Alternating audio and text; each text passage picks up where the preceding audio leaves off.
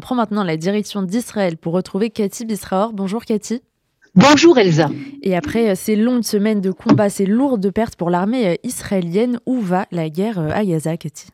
Oui, c'est la question que posent beaucoup d'Israéliens. Ce qu'il faut remarquer, Elsa, c'est que depuis euh, quelques jours et surtout depuis quelques heures, on entend les dirigeants israéliens, non seulement politiques, mais également au sein de l'armée israélienne. On a entendu hier le porte-parole de l'armée israélienne dire que cette guerre sera longue et même très longue. Il ne s'agit pas d'une question de quelques semaines, ni d'une question de quelques mois, mais on parle maintenant d'un an et plus. Alors c'est sûr que cette guerre prendra plusieurs formes. De toute évidence, une grande partie des réservistes seront euh, libérés prochainement, car on ne peut pas évidemment pour une économie garder 400 000 soldats euh, sous les drapeaux pendant tellement de temps, mais la guerre euh, continuera. Et la raison, c'est que euh, a découvert, lorsque l'opération terrestre a débuté, que la situation était beaucoup, beaucoup plus complexe. Je vous donne uniquement un exemple du chiffre qu'a euh, donné les, que donnent les responsables israéliens, les responsables militaires israéliens, le système des tunnels que pensait, qu'on savait qui existait, et de, est en fait de 500% à 600%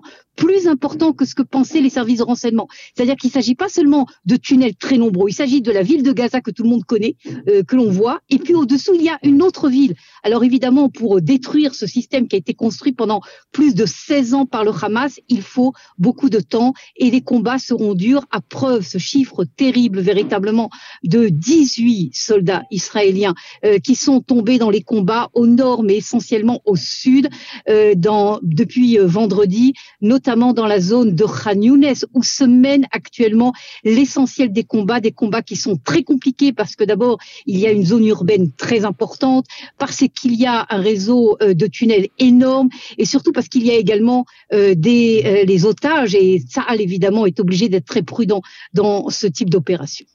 La question des otages reste aussi dans toutes les têtes. Est-ce que les négociations sur cette question, elles ont des chances d'aboutir aujourd'hui? Alors écoutez, il y avait des informations contradictoires. Hein. Vous vous rappelez, il y a quelques jours, le Hamas avait dit, nous, on ne veut rien, on veut non seulement euh, l'arrêt euh, des combats par l'armée israélienne, mais le retrait euh, d'Israël de toute la bande de Gaza. Alors, pensez bien que c'est totalement irréaliste, alors que Tsahal dit déjà que Tsahal devra rester dans la bande de Gaza au niveau de la sécurité israélienne pendant euh, des années et des années. Et donc, cette proposition, évidemment, impossible. On avait dit, bon, il n'y a aucune chance pour les négociations, mais voilà que depuis quelques heures, il y a des informations qui sont confirmées en Israël comme quoi les négociations auraient repris avec le Qatar et surtout avec l'Égypte, avec un modèle qui ressemblerait au premier modèle de libération des otages, mais avec un temps de cessez-le-feu qui serait plus long. C'est-à-dire pas une semaine comme cela a été le cas, mais deux semaines ou peut-être trois semaines. Israël pourrait accepter en échange, non pas de tous les otages, mais d'une partie des otages. C'est ce qui est en négociation. On verra bien si ça aboutit, mais dans tous les cas de figure, cela évidemment prendra du temps. Et on termine, Cathy, avec le front nord. Est-ce qu'une guerre serait en préparation euh, à ce niveau-là? Écoutez, de facto, ce qu'on voit, c'est une guerre en larvée, hein, parce que euh, il y a tous les jours euh, euh, des tirs très importants.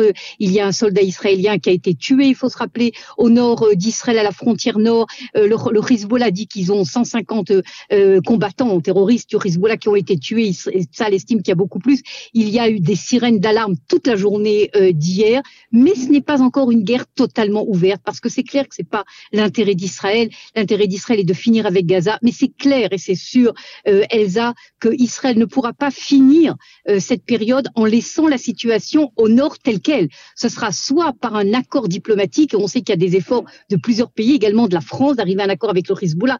Il y a peu de chances, mais il y a des tentatives, ou alors par d'autres moyens militaires.